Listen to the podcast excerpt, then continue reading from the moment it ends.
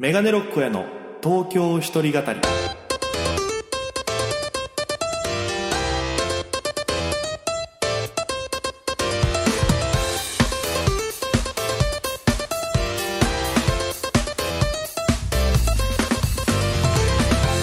さあ今週も始まりましたメガネロックへの東京一人語り。パーソナリティは私現在東京でフリーのピン芸人として活動しておりますメガネロック大家です。この番組は大都会東京へ口先一つで乗り込んだ沖縄芸人の一人語りコロナ不況揺れ動く時代それがどうしたメガネロック大家が聞かせる本音の東京お笑い物語が始まりますということで第44回放送分です。よろしくお願いいたします。今日も早速ですけども、えー、まあ、見てくださった方もいるのかな？えー、メガネロック大家有田ジェネレーションに出させていただきました。えー、本当にありがたいことでございまして、ちょっと今日はね、がっつりこの話をさせていただこうかなと思うので、まあ、収録の、まあ、裏話じゃないですけど、初めてね、あの、東京に来てのメディア、テレビ関係のお仕事だったんで、はい、いろんなこう体験させていただいたんで、そのことをがっつりお話ししようかなと思いますので、えー、オープニングはキュッと短くして、今週も皆様お付き合いよろしくお願いいたします。そして、まず、今週のメールテーマは、フリーでございます。フリーでございます。まあ、僕がフリーっていうのもあって、今回、あの、有田ジェネレーションお世話になったんで、フリーという、えー、もうメールテーマで募集しましたところ、2通、えー、メールいただきました。えー、まあ、正直、まあ、メールというか、はい、あの、クレームに近いです。いや、本当は、アリジェネ出てね、めでたい、もうすごいいいことなんですけど、なぜか、まあその、クレームが、まあご意見が届くというですね。えー、まあでも、今日まあ皆さん温かい目で見守ってくださってるっていうのがあると思うんですけども。えー、まずは、メガネっ子の米山さんからいただきました。ありがとうございます。ほんと、暑い日が続きますね。私は先日、熱中症と診断されてしまい、数日涼しい部屋で自宅療養していました。うわきついね、熱中症。大家さんも皆様もくれぐれも体調にはお気をつけてください。今回のトークテーマ、フリーということなので、クレームというか、要望というか、毎回放送で、どこかしら噛んでますね。かっこ笑い。はい、噛んでます。正直、聞き取りにくいところもあるので、少なくとも私はそう感じてしまっている部分もあります。この番組が大好きだからこそ言わせてください。ポッドキャスト番組から地上波へ行きますようにということでありがとうございます。あの、まあ、甘神は基本ずっとしてるんですよ。まあ、これ、だいたい僕、その、一人でね、自宅でその iPhone から撮ってるわけですよ。で、喋ってる時に、まあ、これ一発撮りなので、で、それを、まあ、えー、ラジオ機能の千奈さんに送って、まあ、編集していただいていろいろやってるんですけど、あの、なんて言うんですかね。もうその、んだって生、まあ、収録だから生放送とは全然違うんですけど、一発撮りのこの感じというか なんか自分のコンディションに嘘つきたくないなっていう、え言い訳をしてる段階です いや、だからちょっとこれはね、もっと、えー、噛まないように頑張りますので、すいませんがお付き合いいただければと思います。ありがとうございます。そしてもう一通、え貴重なご意見いただいております。えー、ちょろい米筆さんですね。いつもありがとうございます。先週のラジオ、神々のせいでメールの内容が見事に薄くなっていましたね。まさに、神回、これ、ゴッドの方ですね。神回ならぬ、神回といったところでしょう。これ噛む、咀嚼の方の噛むですね。そもそも、このメガネロッコへの東京一人語りを聞くにあたり検索しているのですが、トップにラジオ沖縄ポッドキャストページが出てくるんです。ほうそこには、それぞれの放送回でのテーマが書かれており、先週なら本ですね。そして内容の簡単な説明、最後にキーワードが書かれております。先週のキーワード、大家の甘噛と書いてありましたが、あの噛み方、甘いですか？辛いな。えー、ラジオ冒頭での、あ、ラジオ冒頭での工場で、大都会東京へ口先一つで乗り込んだ沖縄芸人とありますが、その唯一の口先があんな神々ってどういうこと？そしてその神々を大家の甘神としてしまうラジオ沖縄スタッフさんの感覚っていうのはどういうこと？ちょっと待って、これあの、普通にちょっとごめんなさいですね。別に文面からはもう、あの、ありがたいね、いじりの感じですから安心してください。皆さんガチじゃないですからね。え沖縄にはうちのタイムのような独自の文化風習があると聞きましが、いや、ほら、今噛んだ。これはもうちょろい米フレさんのせいだ。これは米フレさんのせいだ。その感覚なのでしょうか。はっきり言います。あれは甘噛みではなく、激辛噛だろうが。このラジオを発信しているのは沖縄かもしれないけど、乗り込んでいるのは東京。あれを甘噛みとしてメガネロック親を甘やかしてはダメだもしこれが有田ジェネレーションでの収録で有田さんと小峠さんの前でカミカミだったら、てめえ二度と喋れないように口縫ってやろうか。と小峠さんから突っ込まれ、それでも喋ろうとしていたところでビンタを食らうことでしょう。えー、ラジオ沖縄のスタッフさん、いや、沖縄県民の皆さん、メガネロック親を甘やかすなと来ております。ありがとうございます。いや、すごいな。ありがたいな。僕のためにこんな文章を追ってくれて。じゃあ、甘噛みって仕方ないじゃないですか。もう甘噛みってあの、甘いの方の感じになっちゃうから。ね。それ辛口な意見もありがたいですけど、多分その、甘噛みを、だってもう多分この、米フレさんに関しては多分その、嬉しいですけど、その、荒探しをしようと思ってもうなんか探してる感じ、もう送ってきてる感じみたいなさ。いや、じゃあ他のさ、その、ラジオ沖縄のポッドキャストの番組聞いたらみんな甘噛みはしてないよ。この平和なメールいっぱい来てんのよ。俺だけなのよ、その、めちゃくちゃメールで怒られてんの。いや、嬉しいですね。ありがとうございます。まあ、あの、沖縄っぽい感覚でこれからも聞いていただければなと思います。あの、米古さんありがとうございました。マジで。これを最初に処理しとかないと、あのメールをね、最初に読んでおかないと、ずっと緊張したまま喋ることになるから。マジで。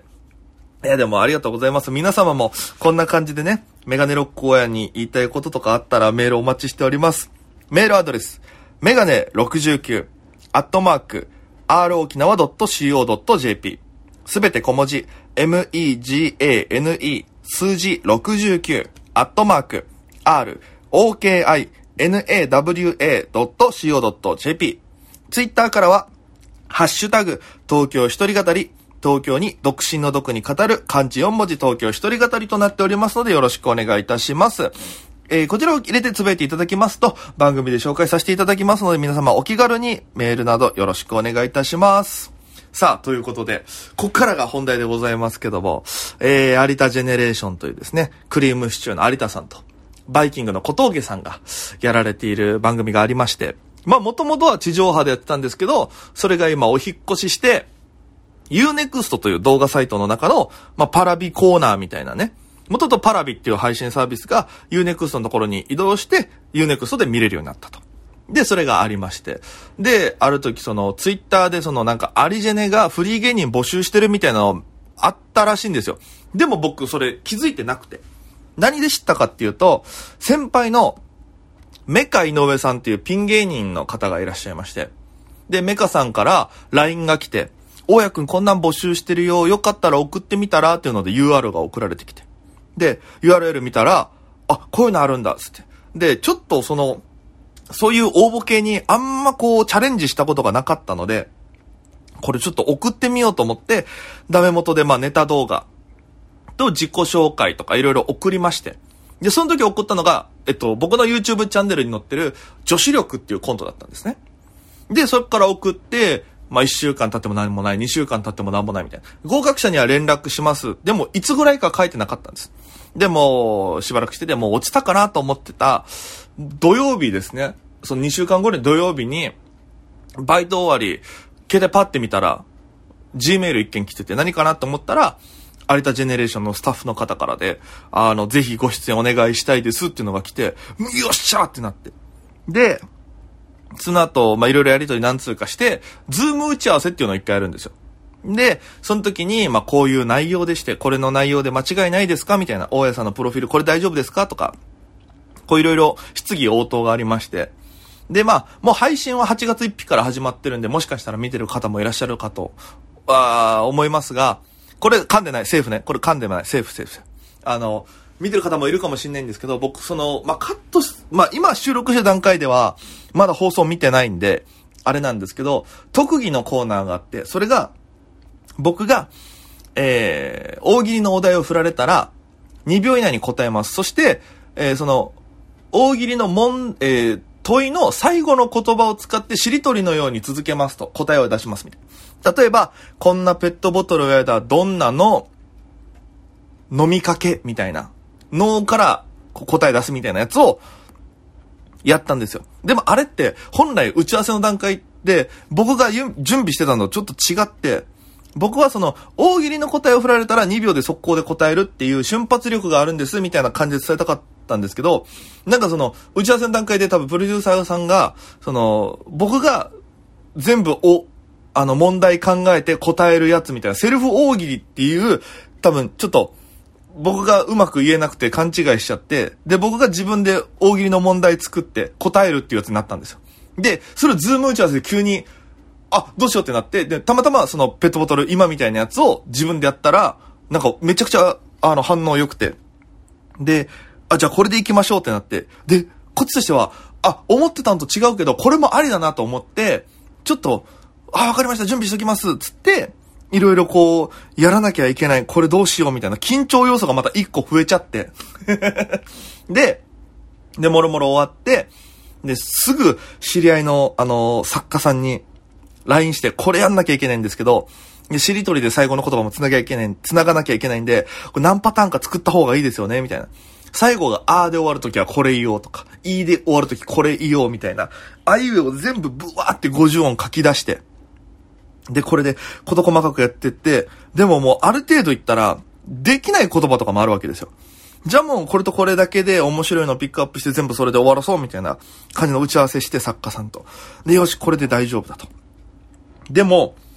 結構不安だから、ちょっともうここまで来たら神頼みだと思って、僕はいつも行く、えっ、と、神社があって、代々木八幡宮っていう。で、そこに行って、えーもうちゃんとうまくいきますようにって、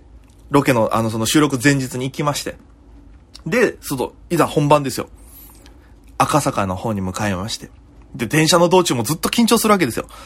で、TBS 本社がもう見えて、ウィーンって入ったらものすごく綺麗な広い廊下でね。で、受付で、有田ジェネレーションの収録できました、メガネロック声です、つったら、こうパスもらって。で、改札みたいなところになってるんで、このパスをピッてかざすとウィーンって開いて、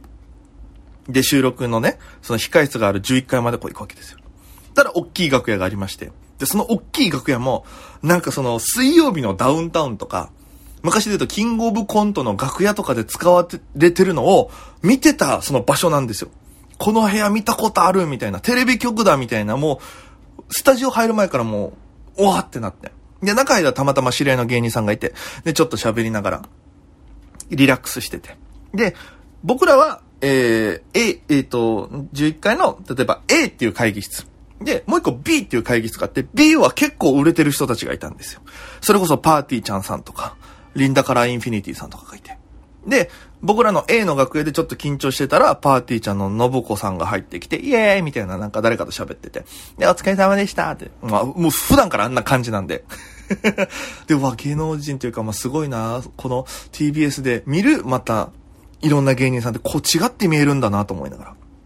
で、そしたら、えー、一緒の企画に出てた村村田村さんっていう、もう、アリジネでずっと昔から出てる田村さんが入られて、で、ご挨拶させていただいて、で、他にも出る、えっと、エクスタシーっていう学生芸人の人と、えー、久保優さんっていうピンの方がいらっしゃって、で、みんな揃って、で、打ち合わせが始まるわけです。で、企画的には有ジェネ的スター誕生っていう、その、昔有ジェネからヒコロヒーさんとか、納言さん、ジェラードンさんとか、もうそうそうたるメンバーがこう出てたから、そういうスター発掘をやろうっていうののフリー芸人版っていうので、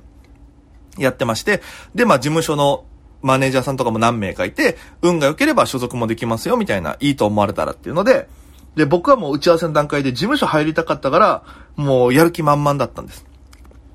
で、打ち合わせの段階で、えー、この方とこの方がいますって言って、有田さんの事務所と、えー、小峠さんのソニーと、えー、トーマルカンパニーっていう、もともとホリプロでマネージャーやってた方の、独立したところ。あとは原始人事務所っていうもう、昔からある、もう、あの、社長が原始人さんっていう芸人さんっていう、まあ、その沖縄でいう FEC の友治さんみたいなポジションの方が、えー、審査しますってなって、で、僕は大手に行きたいっていう話をずっとしてたから、あ、そうなんだってなって。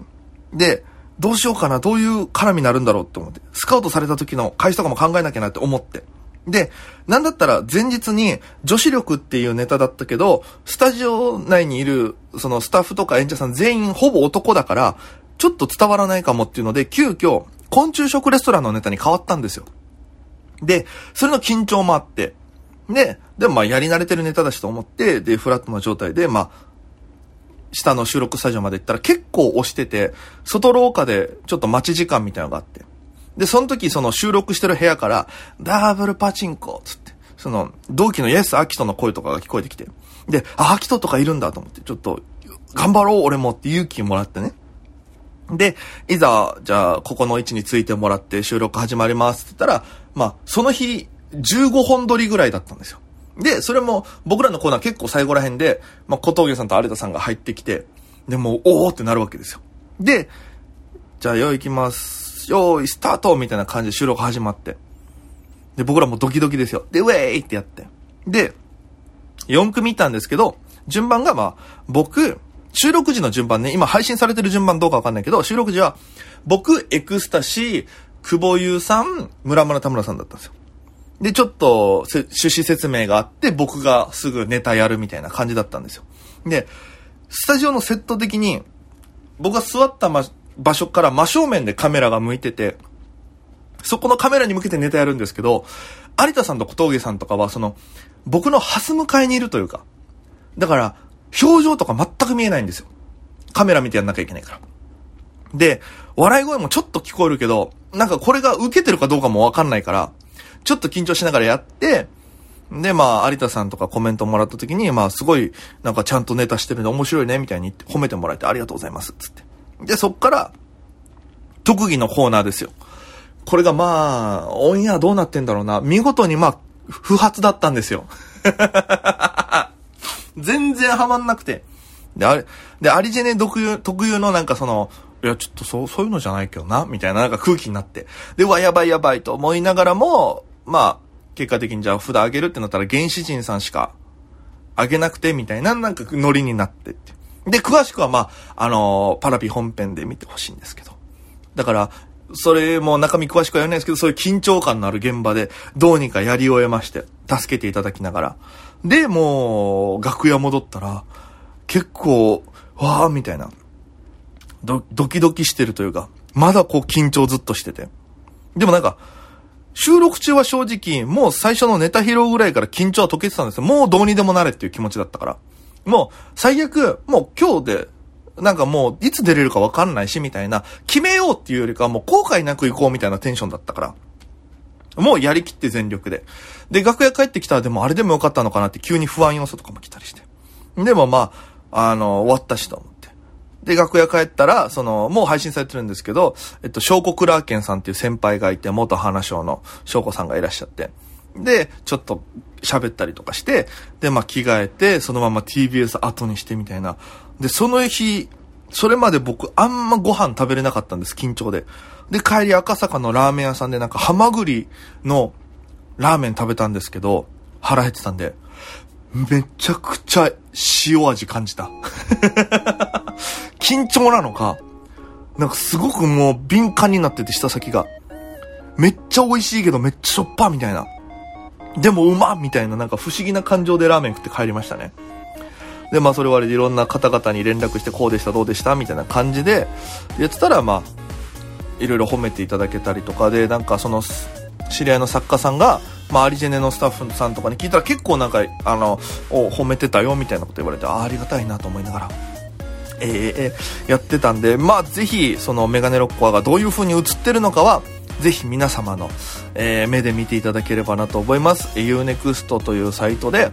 有田ジェネレーションシーズン10で配信されております。8月1日から配信されてますので、もうこれが流れてる頃には見れますので。で、まあ、会員、なんかその登録に、あの、月額費みたいかかるけど、まだ一回も加入したことない人は、えっと、無料のお試しトライアル期間みたいなのがあるんで、ぜひ、あの、見ていただければなと。そしてその見た感想なんかも、えー、また来週のメガネロック会の東京一人語りに送っていただければなと思います。よろしくお願いいたします。えー、あっという間のお時間でございますが、エンディングでございます。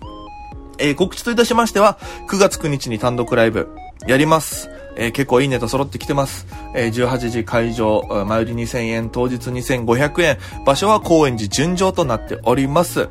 えー、あとは、えー、各 SNS やってますので、よかったらチェックの方よろしくお願いいたします。ということで、えー、今週もお付き合いありがとうございました。また来週お耳にかかりましょう。それでは皆様、また今夜、バイバイ。